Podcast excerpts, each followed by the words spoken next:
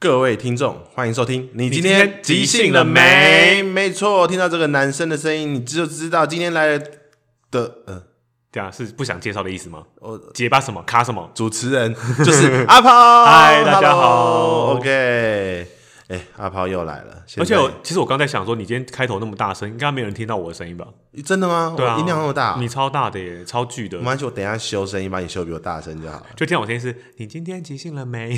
然后你等一下我修完之后，你今天即兴了没？对，后面为了跟上你， 对，为了跟上我的音量。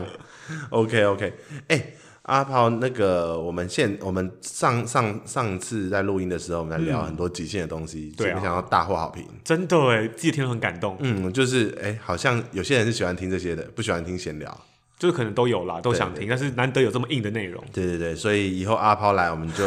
既然阿炮不喜欢自我揭露嘛，我们就全部都走硬的。那个那个最硬的男人，对，那那个最硬的男人又来了，那 I N 哦， 对，啊硬的男人又嗯其来了其。他的也蛮硬的啦，对，啊，好了。肌肉。你不是你不是说你最近没有缺乏运动，有点那个吗？但我缺乏运动还是比大部分的人都还硬吧？哎、这是真的、欸，的确就是你是一个真的有在练。我看到你前阵子 PO IG 一张照片，那个胸部哦，之夸张，我说但是我是有先去压一下那个伏地挺身吗？可是其实我一直都长这样子，我其实没有什么变耶。你说那个不是练出来的，哦，应该说我长期都练成这样子啊，我没有再更大，哦所以只是平常我包的比较好吧。毕竟有些那个胸比较大的女生会觉得自卑，就把它藏起来。啊，你现在是你是走引乳路线，就是引乳，对啊我我是那种走那种穿衣显瘦、脱衣有肉那一种。哎、这个这个这个是指说看起来很干瘦，但是让身材很好那种人。啊，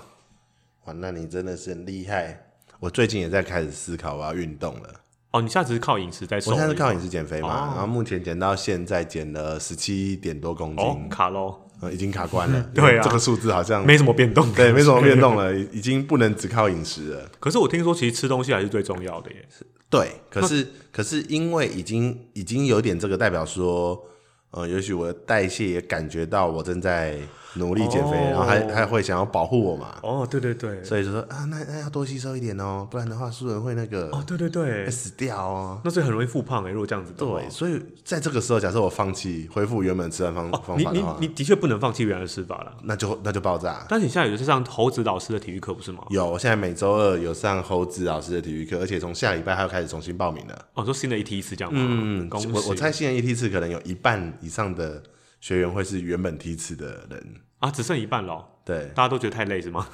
我猜啦，我猜以上哦啦，一半以上，因为真的是很很酷的一个体验呢、就我是觉得蛮有趣的啦。因为猴子他本身是一个专业体育老师嘛，我知道啊，他是一个专业的表艺老师，他是音乐音乐系音乐所毕业的。没关系啊。如果猴子有听的话，来跟我抱怨了，没关系啊，他根本不会 听，我知道你不会听。 OK，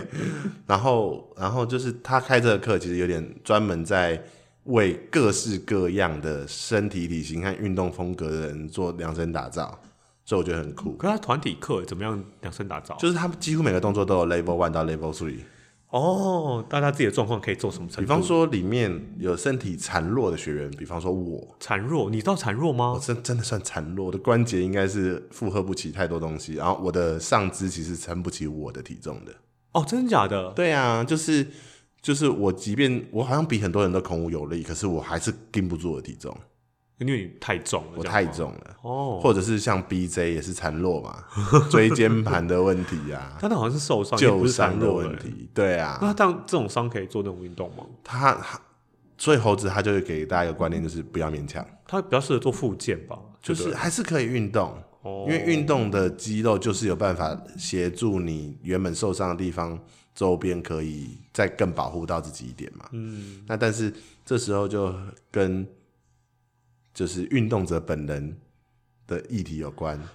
你是不是要一百趴跟上？哦，你愿不愿意就停在这边，在这边多留一下？嗯，嗯，那当然，我们里面也有那种身体超强不忍，哦，他来干 嘛？我真的不知道啊。那个时候猴子看到名单，他还干嘛？对啊，他搞不好体能比猴子更好，哎、说不定哦。哦，他还是猴子啊真的哦磨练的真、哦磨磨练得太凶对，那哦体育老师不一样。他他是表意老师，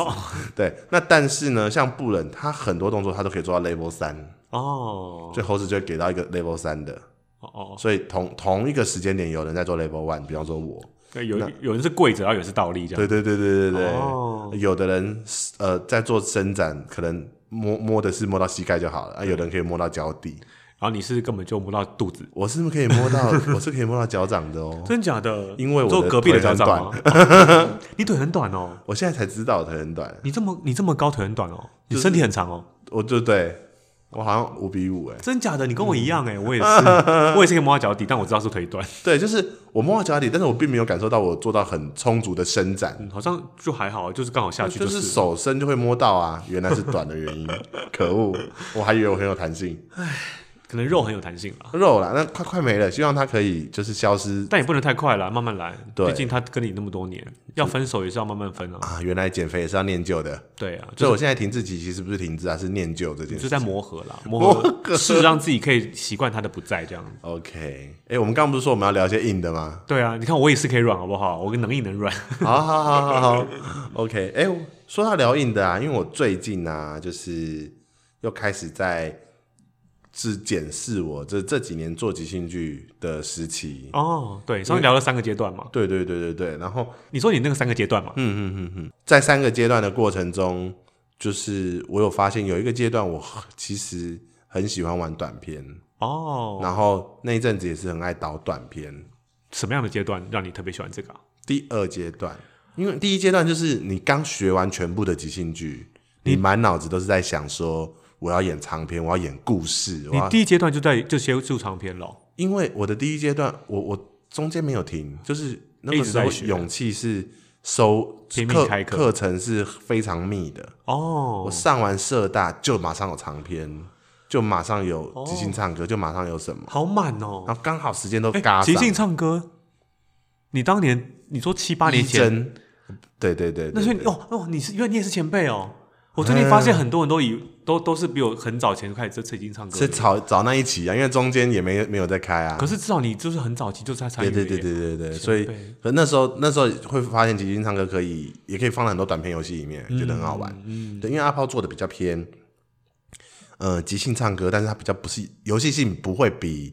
比就是原本我们想象中那么强，它比较像是、哦呃好好唱歌，好好唱歌，不即兴跟唱歌的融合。嗯，那但是那个时候比较我自己比较多在玩的是这个即兴游戏里面有唱歌的元素。嗯大概就是游戏这样，对对对 game，嗯对对对对，所以它里面就是会有所谓淘汰啊、为难啊、竞争哦啊，嗯然后如何总结的过程这样子。嗯那那个时候，呃，我我啊，不好不好意思，我离题，就是我刚刚说第一阶段就是我很快就学完了，嗯所以第一阶段那时候就是疯狂的想要演长篇嘛，哦，就会觉得我是不是可以演一个完整的故事啊？因为毕竟我们都是从素哦人嗯开始，然后然后在那个过程中，以前都没有演过什么戏，所以对嗯于演出一个完整的戏会有憧憬。没有恐惧或害怕吗？我是不会哎、哦，是哦，我觉得哎、你说恐惧和害怕是怕自己演不好吗不？知道该做什么，不知道怎么演，不知道怎么样成为一个长篇。因为我记得我一开始也是，嗯，我是先学短篇的，然后我是过一阵才开始学长篇，我觉得长篇好难哦、因为我真的会不知道要怎么做、怎么干嘛什么那的。有没有可能一方面是因为因为阿炮阿炮是跟科错老师科班嘛？ 阿阿阿呃，你你你应该都跟对老师了啊！阿阿炮是科班嘛？有没有可能是因为你有看过完整戏剧长怎长什么样，所以你会去做比对，然后你会有迟疑？哦，maybe 哦、我不确定是不是这样。就是可能会觉得戏要怎么走，在一个没有准备下，你会不知道怎么走才是对的。就是那个当完完整度跟正确性到底对啊，怎到么底去嗯应该评怎么走？就这种事情，我还没有什么概念。说即兴出来到底是要发展是什么？因为如果先学短片，就会很容易追求一些效果，啊或是游戏性，或是一些比较欢乐性的东西。对，而或长篇者就其实是只要合作，好像什么事情就就搞定了，而且不用专真说的故事，砸了什么样也是，一就是三分钟就结束了，也不对，我会们让再嗯你来一次嘛。对啊，换一个新的什么。但是场面就是会一直，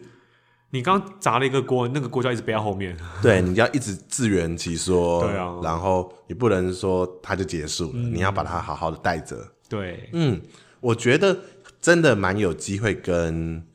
呃眼界有关呢、因为像那个时候我们也是一群人一起组长篇嘛，然后有的是科班生，有的是就是一般，嗯，就是没有学过戏剧的素人们嗯这样子素人们，那素人们很有可能就会觉得说，哇，今天演的好棒哦，就这样子就结束了。哦然后我们没有更多的资讯去去确认或是去确认或了解评自己价，呃哦，嗯，所以我们可能比较轻松，没有什么压力，反正对想上就上这样。对，可是、哦可是也许你是已经有这样经验的人，你可能会有一种心情是：这样真的对吗？这样真的好吗？这样没有很很完整啊，嗯转折在哪里呢？就是你主主角他的背景是什么，他又没办法做功课，那他内在厚度又不够深厚，那怎么办？嗯，我猜很多的有经验的人，然后刚开始接触集训，然后尤其是长篇的时候，有可能会遇到这个问题。嗯，不扎实怎么办？可是即兴没办法在呃在故事性或角色上去追求扎实。当然有可能你是一个人生经验很深厚的人，你挖一整块拿出来，它扎实有可能是因为它跟你很像。嗯。但是你不不太可能说，我现在凭空创造出来的，我还要一定要追求它到到多扎实。嗯，嗯，所以我自己是觉得那个阶段，我可能过得会比你轻松，哦，原来比如你此。自在。嗯但是我也因因为这样，其实那时候有些科班的伙伴啊，或者是后来听到一些科班的伙伴给我一些想法，就是遇到这样子的困难，我也因为这样的困难去发展出一些练习，就是事后角色是事后演员功课。嗯就是我今天我们演完这个戏，嗯，有些人会觉得说演完就算了，哦，演完我们就好好放下，然后我们就再演下一个戏。嗯，我自己会觉得有点可惜，那你做了什么？所以我会为为了他再去另外去想他的故事。他在今天我们演的这个长片，比方说我在在今天在这个长片，我演了一个角色叫做老张，嗯他可能是一个眷村老兵，嗯然后故事内容很有可能是他跟他的小孩之间的争执和他的配偶，他配偶还是外配，所以有一些议题。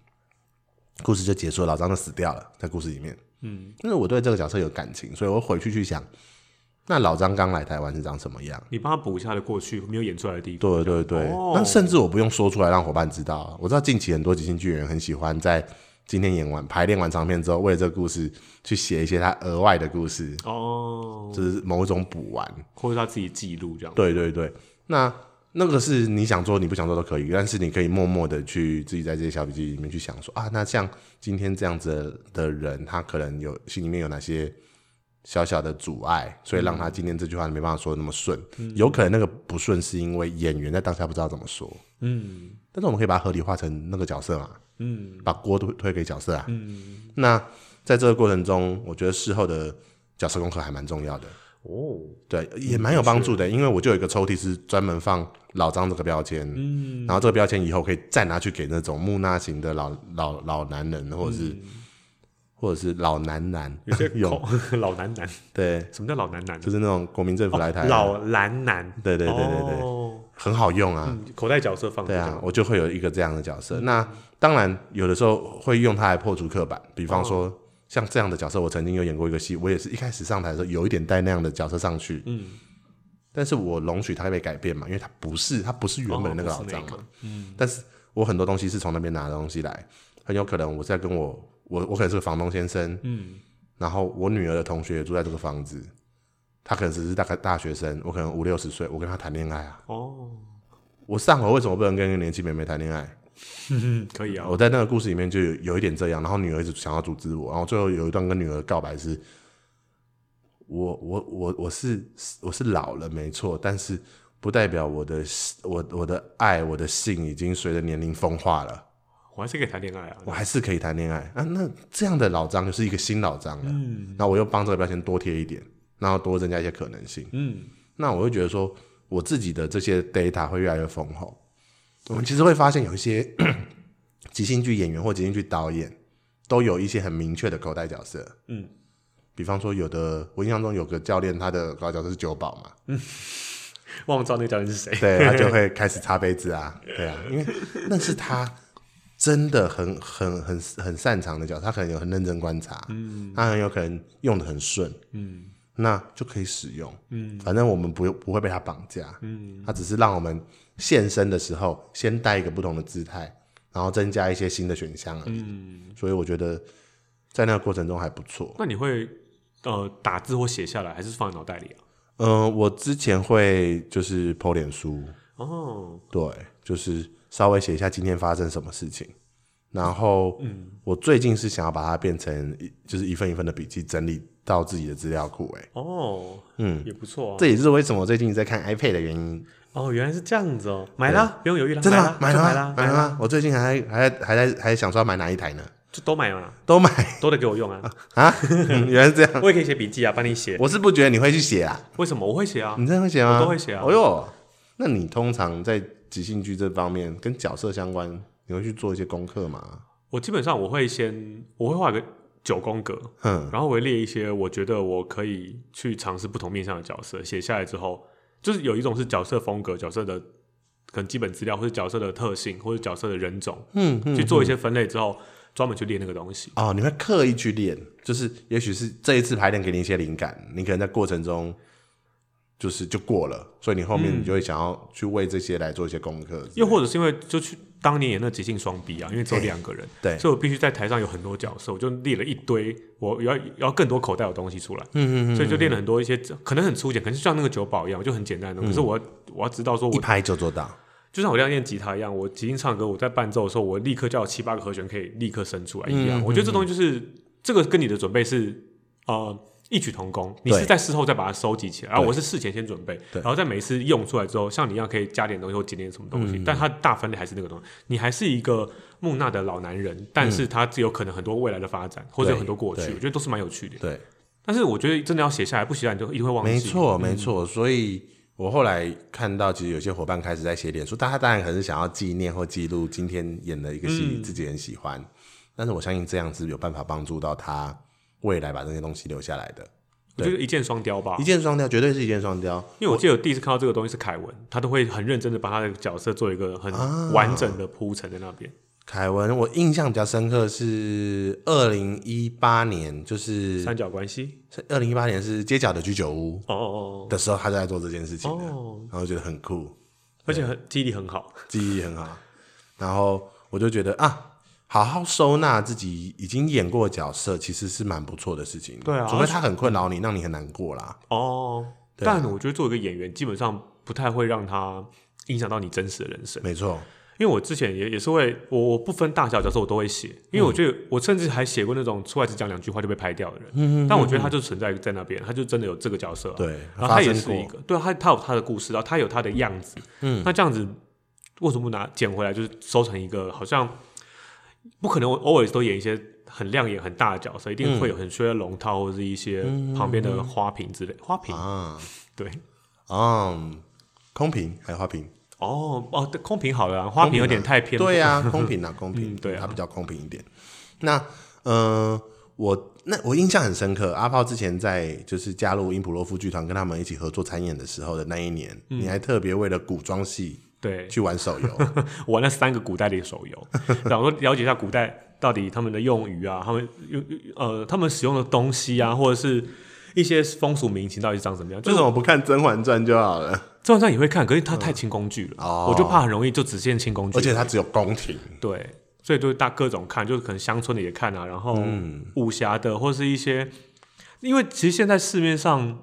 都还是以轻工具为主，所以基本上就会很容易都往那个方向走，但是又不可能一直撅那边，所以我就会看一些比嗯较，我觉得手游真的是很厉害耶，因为它真的就是怎么说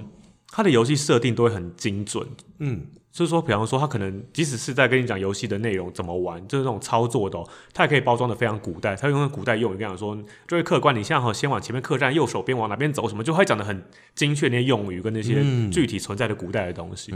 看那时候当下我，这我人生活中都会有一点不自觉开始讲到一些古代的用语之类的。当你当你处理掉这一个山贼之后，我就会给你、嗯啊六两银子，对嗯，所以连单位啊都会有的。对啊，那真的要习惯欸呢。我印象很深刻，我曾经在古装古装戏里面讲了一个词，就是我是演一个马夫呃轿夫教父还是马夫， 轿夫抬轿子的，对抬轿子哦的，然后我那时候因为我演一个很陡峭的山，演一个很陡峭的所以我山不知我我我我不太知道说这个这个路很陡峭要怎么讲，哦当下没有那个词，然后也不会说这个路很斜或什么，我说这个地方斜率很哦高。斜率是数学那个斜率吗，对，是数学那个斜率，底下大家狂笑，对呀啊什么斜率坡度啦？ 对啊，对，可是这就是有做功课跟没做功课的差别。就是当时我没有想到我会演古装剧嘛，嗯，然后没有词了，斜率很高， 斜率很多，对、啊，嗯其实真的蛮难的。你如果没有那个习惯，刻意练习都会很容易忽略这些东西。而且而且其实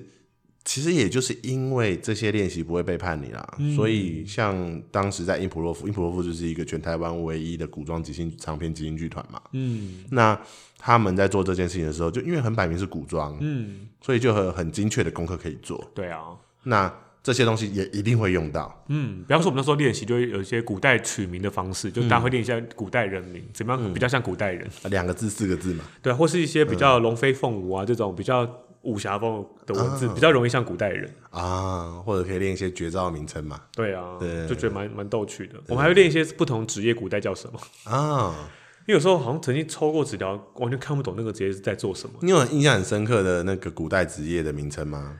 好像有一个叫做到处去探访民间的一种味道，然后寻香官还是寻香园之哦，我以类的。为是什么人口普查的。哦，也不是， 古代需要吗？应该有哦，古代有了什么户户部之类的，嗯，但那个就是好像叫什么寻寻香园还是什么的，哦，那么酷。对，而且还是我抽到，然后就觉得嗯，但我们在当下不了解，就一定会照自己想要去演嘛，说我要到去采采花、采风、采香什么的，但是会就会再查，就哦，原来哦，它的功用是什么，它为什么这样做，就觉得也是蛮有趣的。是东方古代嘛，对不嗯，对？东方的，因为英普夫好像基本上演东方戏对，啊，虽然它的剧名是英文直翻，对对是 improv 对，改成英普洛夫然后我们不是他如果在做古装，为什么叫做例如说古典即兴乐团之类的？ 啊，再来一个就是全部都穿那个荷叶边，对啊，或是那个带着拖把头之类的，哇，那很酷哎，做嘛，拜托啦，东东。嗯素人说的哦，东东。 OK，哎、那你刚因为刚刚我都会提到说，我有一些很经典的角色，在我心里面就是留的很深很久。你有没有印象很深刻啊？就是你演过的某个角色，然后让你在心里面留了一下，或者就是你也因为他想要多做些什么的那种记忆。啊，我自己觉得啦，嗯我因为可能我是科班出身，我所以我会有一些很容易情绪或是一些角色能量会在我对整个剧情推进上会先出现。我可能会像你上次上一集讲说，我可能会有一些固定的套路，就是我可能会把把我的咄咄逼情人绪、啊对。这个角色想先抓出来，然后先不管发生什么事，我先这样出来。哼，所以我常有些角色是能量很巨大，但是在当下有点被会被能量困住，会觉得其实的确这个角色他在这个情绪里面是对的，可是你作为一个情绪演员，你在这个戏里面，你如果一直坚持你的那个样子，其实戏推不动，所以反而会更希望而且伙伴不知道怎么合作呢。因为我们会对、啊，因为我其实我也不知道，可是我我就只能先 hold 住那个状态，所以我事后就会想说，如果遇到这样的状态，我应该是即使我在那个情绪里面，我还是得帮他想出路，对他到底真正困在这东西到底是什么事情困住他，他有什么办法可以逃脱这东西？嗯，即使你知道这个角色逃不出去，可是你要想办法让你的伙伴知道用什么方式可以帮助他逃出去，哦，就是你自己也要适时的放下这个角色应该有的固执，对，不是说角色改变，而是角色总有一些破口嘛，嗯嗯你你如果或者是你可以直接把现场拍一拍，你直接去演这个角色的以前啊呢、我我其实这早期蛮没办法做到这件事，因为哦我觉得我可能会很难联想到一些前面后面，就是反而会先想说先把这个角色样子先 hold 住。嗯嗯，可是因为这个东西有点太对一般即兴剧其他伙伴来讲会有点重，那个重是他们可能会不确定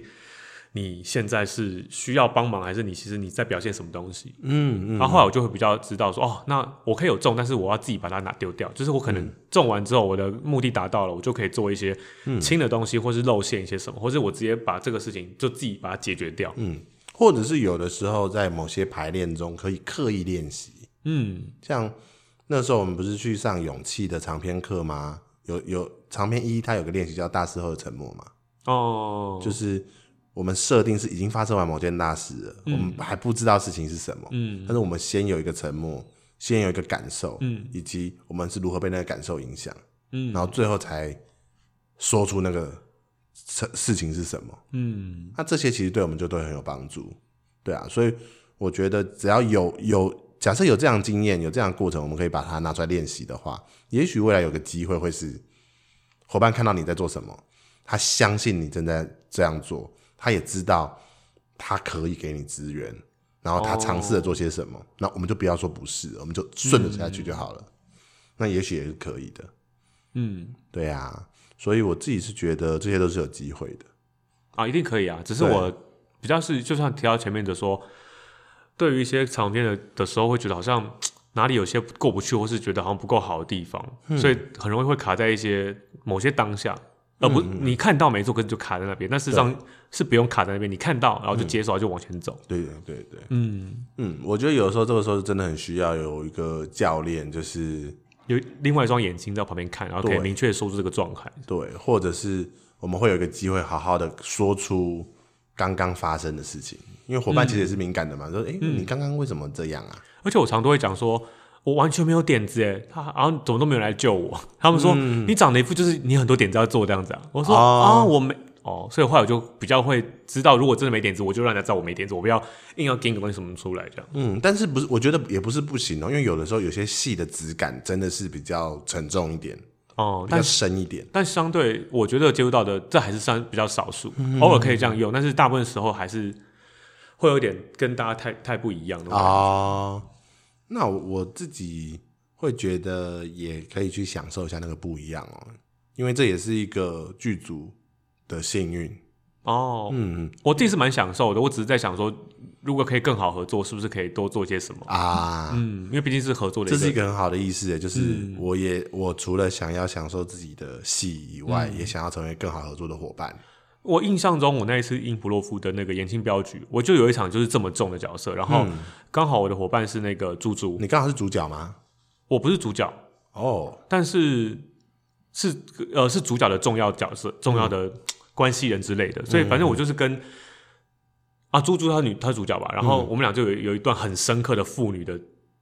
凝重的戏，因为《布洛克》戏一般对我们来讲可能就是它比较欢乐的古装片，对对对，但那一段真的非常沉重，但是那个啊当下我们是。好猪猪可还惜我没看到那一回。猪猪还哭哎、就是真、真的感动，呃，大概是情绪而让他情绪流露这样，所以就觉得哎、也是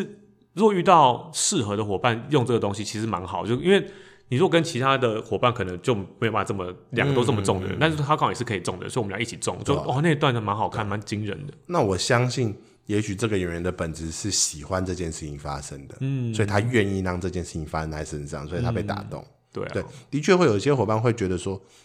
我今天来演即兴剧，我没有一定要演到嗯那么沉重的戏，也许有些人会回避哦，或者是有我的生活其实有时候不快乐的事情就蛮多的了。哦，我是不是能够在这边就好好的跟大家开开心心就好呢？那这个开开心心不是说随随便便，这是两件事情，而是说我们一起创造一些快乐的故事、快乐的回忆。嗯，那当然遇到这样子的比较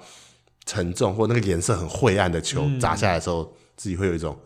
我快扛不住了，我不要扛，我们来换幕吧，嗯，也是有可能会发生。对，那。我自己觉得我很幸运啊，就是我我我几乎怎样的剧组都待过，就是对这件事情无限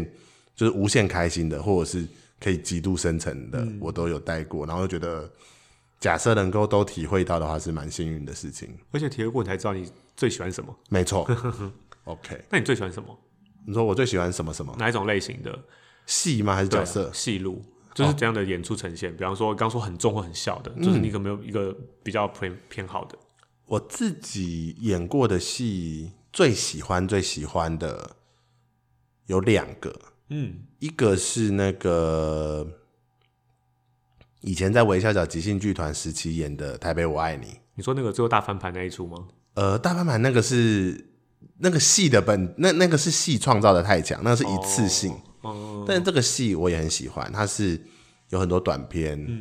然后最后一个比较大的长片，然后这个长片可以好好的说一下感情，说一下故事，说因为核心是台北跟我爱你嘛，哦，所以那我爱你不见得是一定要演爱情，它就是一个爱这件事情，以及这个地点这件事嗯情。其实我们那时候做功课就是做《巴黎我爱你》。哦，那一部电影，他就在讲说一个城市被切得很碎，然后很多地方发生不同的事情。嗯，然后我们那时候就其实就演了一场戏，就是我跟派特是演一对夫妻，然后是离婚后的夫妻，很很少在集英剧会演已经分开来的夫妻为主角来当戏。嗯，对，那这对夫妻的核心也不是为了复合，或者是为了要讨东西，来当戏。我们的开头有点像是夫妻是一个捏粘土，就是捏泥，就是嗯好意思陶艺师，嗯做面具的。哦，然后太太一开始是以一个观光客身份在那边拍照，但是我们有知道一个核心是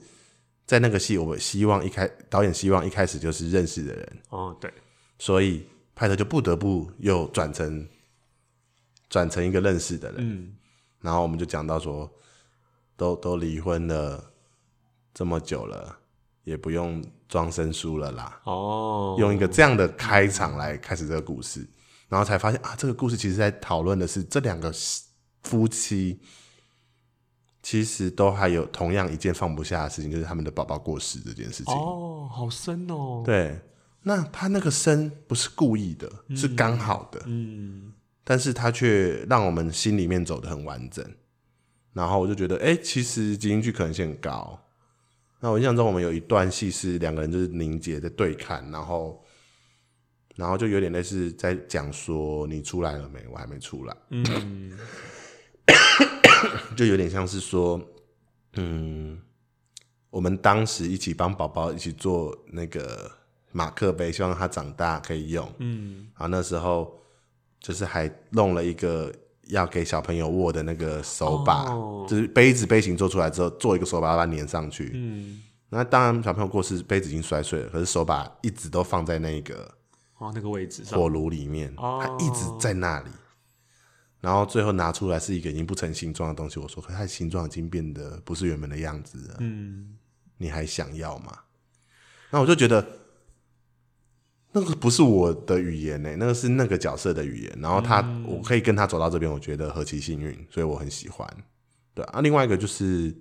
以前跟风儿一起创作的《谈怪怪谈》，嗯，就是在即兴剧里面讲鬼故事这件事情，真的是很有趣的事情。嗯，而且我们经历了很多的有的鬼故事的形形态啊，从真的有鬼、怪物、哦人、哦嗯人的邪恶，以及人变态。我说的变态是从从 A 变成 B 的那个状态哦，的那个议题，然后就觉得啊，短短的二十分钟的戏可以演那么多资讯，觉得很喜欢。哦，是在二十分钟里面演那么多？对对对你刚刚对说的是什么鬼怪物？啊，不是不是，是一次一个。哦哦，对对对，哦一次一，个，不是二十分钟就已经完整了一个鬼故事，嗯，有点像在讲那些，你知道以前日本不是有那种灵异节目，就是哦好一堆小朋友围一圈，然后都会进影片，然后影片都是一个一个的鬼故事的那种，哦我没有看过，但可可以想象，对，然后觉得哇，好好爽哦。然后我们那时候还就是为了让自己有更害怕，或者是更愿意让那个气氛有那种感觉，所以我们是晚上十一点拍戏，拍到凌晨一点。但是开始鸡鸡皮疙瘩了。 对啊，可是真的很酷哎，然后就觉得我就很喜欢那样子的创作，很冒险，然后我们很投入其中，而且我觉得你的记忆力真的超好的，嗯，随便都可以讲出一些很完整的一些故事。我觉得也是因为他们够深刻啦，对啊，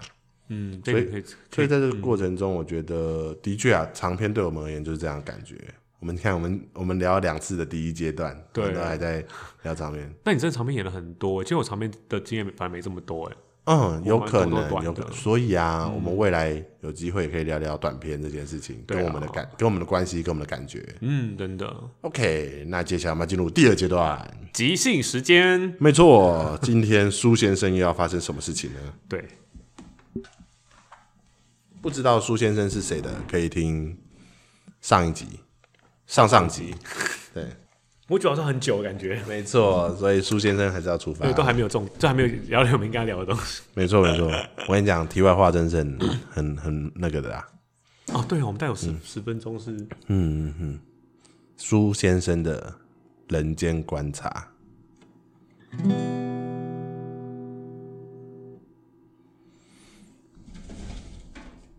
苏先生，哎今天的主题是啥？哎，老先生，今天啊，要跟你讲一个有关给我钱的故事。关于钱嘛，给我钱这一句话， 不好意思，最近感冒。看来病得蛮重的。我印象中也是一个这么冷的天气吧。嗯，我不是说后来我就不当医生了吗？对。那个时候有一阵子我我失业了。嗯，我想说没关系啊，我在当医生的时候存了蛮多钱，我可以慢慢去思考我接下来要干嘛。嗯。我就学别人啊，就是到处在路上乱看，想说去环岛，想说去观察一下这路上有什么人什么之类的。哦，我印象中那时候我走到了台北车站，嗯，有一个北北，比你还老的北北，你知道我几岁吗？比我还老。我是不确定了，嗯，没至少关系。至少你保养好。他跟我讲的第一句话就是给我钱，所以他是个乞丐。或者是说他是一个无家者。哦，嗯，他把那边当成他的家。所以你经过了他的家，给点过路费也是非常合理的。是啊，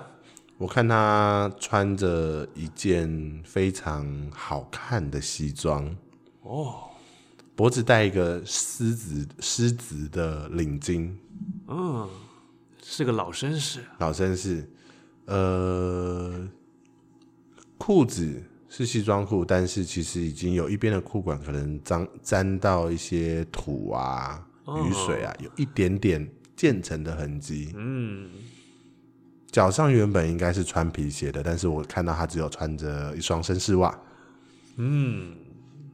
他说他的名字叫做九号。我想说九号，什么是九号？号码的九号嘛。对，他说号码的九号。嗯，我说这位老先生，你不要开玩笑了，怎么会有人叫做九号？对呀、他说他还记得他家是住九号。哦，我说那你给我路名，我带你回家啊。我那时候车还停附近。嗯，他说不要，他要等到他忘了路名之后，他才要回家。他忘了路名，要怎么回家呢？对啊，这是一个很很很矛盾的一个对话。啊他的意识是清楚的吗？他意思是清楚的，他说他要等他忘了路名之后，他才要回家。他现在不想回家，现在这里就是他的家。所以他的家应该有些什么故事，嗯，让他想要忘掉之后再回去。好哦先生，你问对了。哦，那位九号啊，他就跟我讲了一个这样的故事。嗯，嗯这个故事是这样的：复杂的事，简单哦做复杂的事，事啦，复杂的事，复杂的事情简简单做。哦、他以前他们家是很有钱的，嗯，感受得到他在彰化那边开工厂，螺丝工厂，啊。然后他有两个小孩，和他太太一起过很好的生活。嗯，小孩长逐渐长大了，就送他们去国外念书。哦，小孩回来之后不想接班也没关系，把工厂收起来嘛，卖给别人，反大正家有钱啊，对啊，大家多的是想要在那个八卦山的产业链那边做、做这些嗯抢工着业。要呢。对，当他把当他把工工厂卖掉之后，事情就不太一样了。哦，有了现金，有了钱，有了新房子，成家立业的小孩们就想着说要分家。这么快？他从小就跟，就是他从小朋友还很小的时候，他就跟小孩们说，复杂的事情简单做。你想要有钱，你就去赚钱，就单纯去赚钱，别想太多啊。别想太多，不要去那边斗来斗去。嗯你想要我分分财产给你们，你们就好好的做事情，嗯好好的对你爸妈，嗯，就是对我跟对我老婆。他们现在倒是很简单，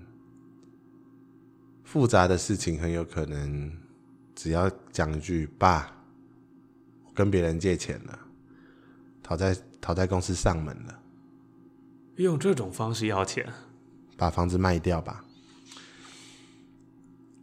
就这样子。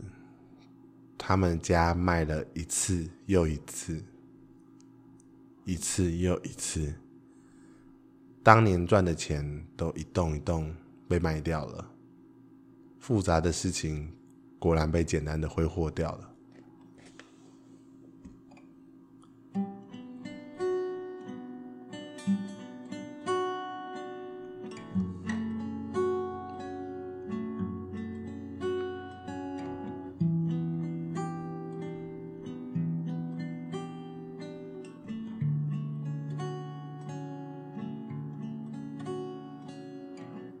人生太复杂，需要一些简单的人来做，来做决定。如果钱太多，如果人性变恶劣的话，就回避它吧。复杂的事情简单做，管它有什么结果。再复杂的事情都要简单去做。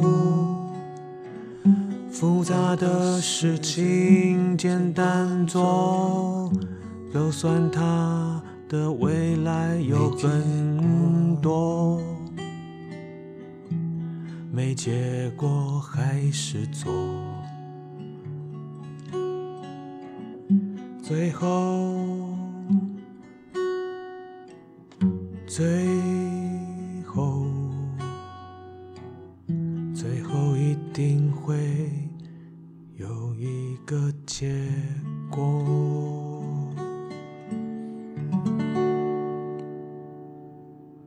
那一天晚上听了九号 讲了他们家的故事之后，我就想了很多。这世界上有很多好的人，嗯，都很容易被贪心的人剥夺啊、剥削啊，然后最后自己放弃一切，自己离开。原本有的，后来什么都没有了。好人不一定有好报呢。有的时候，我真的希望好人是可以有好报的。所以从那天起，我每天晚上就去带晚餐给九号。嗯，我也不是说真的很富有，不可能请那边所有的无家者吃东西。但你跟他有缘分啊。我就拎着它走走走，走到附近的巷子里面啊，嗯，拿起了我买给它吃的东西。它喜欢吃米格呗，那是啥？嗯、米糕粥就是糯米啊、桂圆啊，热的，你就想象是八宝粥没有那些豆子，然哦后，但是是热热的、温暖的，有点稠，很香甜。那是你故乡的食物嘛。也是他说他小时候喜欢的东西。原来啊，我小时候第一次吃到 V 格梅的时候，我觉得好幸福哦。嗯，怎么会有那么好吃的东西？甜甜的，吃完饱饱的，吃完它可不可以不要吃晚餐啊？ 然后就会被我妈念。嗯，但是我觉得我妈念我的样子很可爱，然后我就会三不五时跟我妈说：“妈，我今天要吃米格梅。”我就买给九号吃米格梅啊。那是一个二月份的晚上，嗯，很冷，连夜下大雨，我很担心它不见了，我就拎着我在南机场夜市买的 Big 杯啊，去找它，我真的找不到它耶！我从北二门走到南二门，从呃就是那个后火车站那边嗯，走到金站那边都找不到他。我想说怎么办？怎么办？然后当我走上天桥的时候，看到他在那边，在天桥的桥墩底下，就是桥上，上面还有一个桥我嘛，知道市民大道的桥，躲雨。他在那边躲雨，很冷，但是他我明明有给他一些大外套，他就是想要穿他的西装外套，他就是不想要换下来。嗯，那件外套一定有些什么事啊。他说那是他跟他老婆的回忆，他不会轻易的放掉。那他老婆呢？因为我的屁很大声哦，他的屁很大声 啊。这是一个什么样荒唐的回答？但是他真的是说，我就我就问他说，你为什么一定要穿着这件西装外套？他说这是他老婆买给他的。我说然后呢？他就说我的屁很大声哦。 这是他年轻跟他老婆的一个故事。当他们跟他啊，他跟他老婆啊结婚之后，他们是相亲认识的。哦，然后他们第一次约会是约在一个很很简单的一个简餐店，嗯，然后一起吃饭，然后那个时候可能牛排算是比较昂贵的食物比，较高档的感觉他就凑出那个零钱买点帮他老婆点牛排，哦，他自己在旁边吃铁板面，然后他老婆就觉得这个男的很可爱，就说：“假如，假如我们走在一起的话，你一定会很疼我。”哦，嗯，然后时间到了，他们要去见见岳家父长了，岳父岳母的那一天，嗯，他老婆帮他挑了一个西装外套，啊，啊一个下摆有点长的西装外套。嗯，说你九号就跟他老婆说：“哎、我干嘛帮我挑一个那么大的西装外外套啊？然后那下摆那么长，不是很不合身吗？”嗯，老婆就笑着说：“你放屁那么大声，对，这个下摆可以帮你挡一下。”哦，他老婆真的很天真，怎么可能挡得住？但是他就买了那件西装外套给他。那他们很了解呀，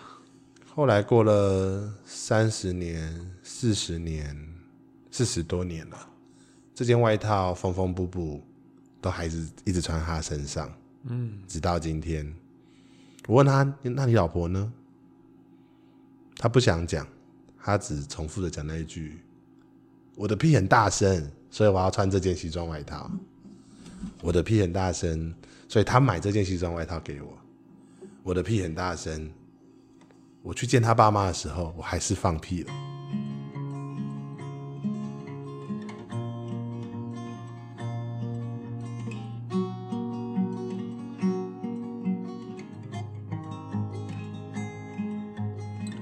这是第一次有人觉得我屁很大声， 没有觉得不舒服，反而觉得可爱呢。这是第一次爱上这个女人，觉得我们就要一起一辈子了。他从来不觉得我屁大声又怎样，我也不觉得他可以有什么不一样。就像我要牵着他走一辈子啊，我的屁跟我的老婆都要一辈子啊。啊啊啊啊，要一辈子，一辈子啊！后来，我那那一两个月吧，我就几乎天天晚上，我没事的时候就去找九号，嗯，陪他聊聊天，跟他聊聊我以前在当医生的时候的一些故事。啊，他也说啊，你一个医生，你来这边烦我，哼，和医生这么闲是吧？我不做了啦，我看透了。你看透了，他说他也看透了，那你们两个真是天知涯己沦落啊人。对，同是天桥躲雨人。对啊，所以每次只要下大雨的时候，我都会在那边找到他。原来那是他下大雨固定出没的地方。我就说啊，九号，你有没有什么想做的事情，是我可以帮忙你的？嗯，他说他想看一个老朋友，哦，一个老朋友在三芝那边。嗯，我印象中那是一个平日的白天，你不塞带车。你带他去了？嗯，我开车，哦，他坐到我的车上，他还很不好意思，觉得会不会弄脏我的车啊？有的没有的。嗯，我就说，你以前当老板的时候应该也开过这些车，OK 啦。我现在在的是一个老板，啊，他就开始不客气了起来。 我们就一路走走走走到北海岸，走到三芝。他说到三芝之前，他想要先去海边。哦，他到海边捡了一颗石头，然后才上车，然后往山子走到那家养老院。他就往前走，说，然后去登记那边去确认他要找的人。嗯，他就带着我一起走进去，他们好像二楼的一间房间，嗯，九号房，里面有一个老太太，眼神呆滞，不太会动。旁边看护好像跑跑去跟别人说话了，所以没有人。嗯，他就走进去啊，跟那个老太太讲话。那老太太眼神空空的，看到九号的时候还有点害怕，觉得他是陌生人。嗯，我自己再看一看，我觉得他大概是得阿兹海默症吧。九号就跟他聊天，摸摸老太太的头，握握老太太的手。老太太好像看到了些什么，她就对着九号说：“你放屁那么大声，明天见我爸妈怎么办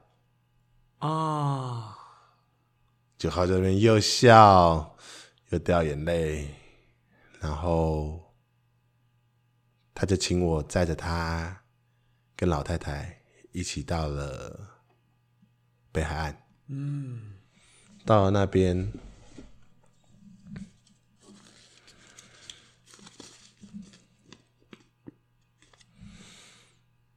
我希望你过得好，但不要比我好。他这样子对老太太说：“我希望你过得好，但不要比我好，至少比我早走一点。嗯，至少走的时候还记得我。”他把石头塞到老太太手上，石头上面写了一个字是“慧”，智慧的“慧”。我看看老太太身上的名牌，写着黄酒会。嗯，原来是老太太的名字啊。我原本以前听到这句“我希望你过得比我好，但不要比我好”这种话，都会有一种分手恋人啊，我祝福你，但是我会比你有过得更好的那种心情。还是有些恨在里面啊。但是我听到老先生嘴巴里面讲的那种“我希望你过得好，但不要比我好”，比较像是“我真希望你过得好呢”，但是你先走啦的那种心情。我看到九号跟九惠在沙滩上，他示意叫我先走，我就把车开走了，满脑子都是刚刚的画面和那一句：“我希望你过得好，但不要比我好。”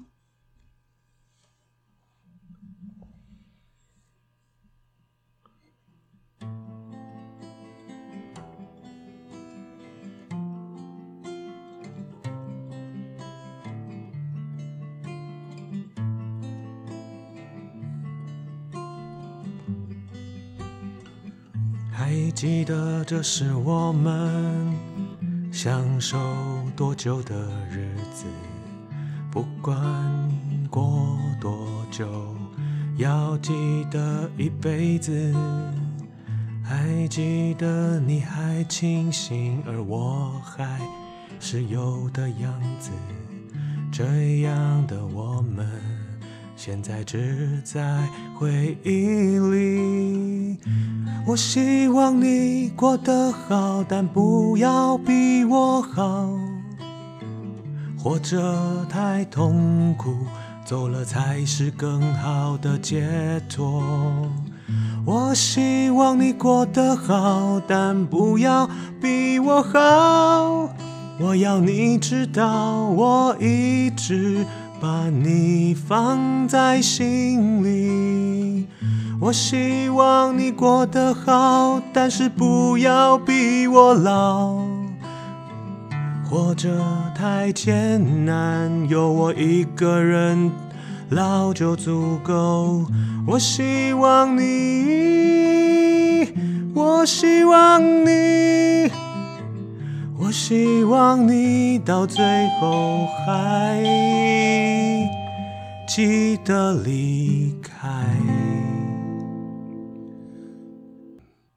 你要来接我了吗？哇，怎么每周那么重啊？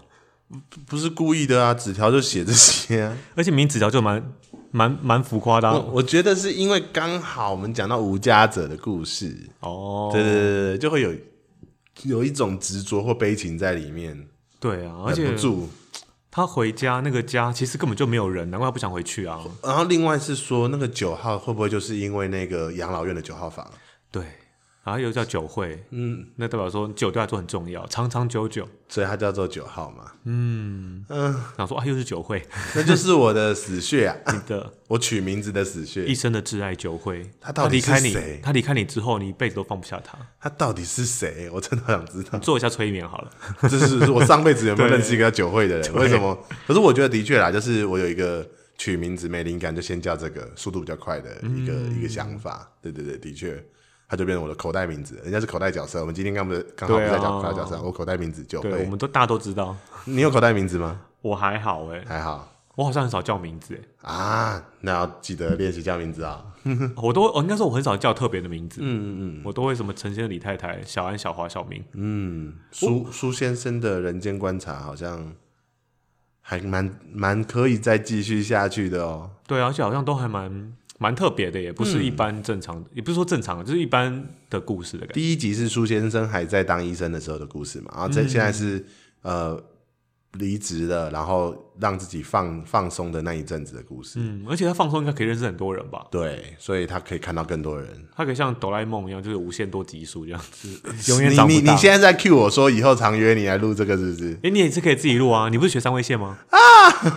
好哦，哎、你说好哦，好，那以后就听到素人自弹自唱三位线了。是没有这件事情的啊你。刚不是好吗？我我找我找教堂帮我好了，找派特好了，派特吉他超厉害的啊，好哦而。且派特都说他吉他很厉害，他一定会做很棒的即兴乐手的，嗯，那我们就期待派特来弹吉他那一集吧真的太好了。 OK，好的，那这就是我们今天的。你今天即兴了没？哎、派特在，刚好给他弹。噔噔。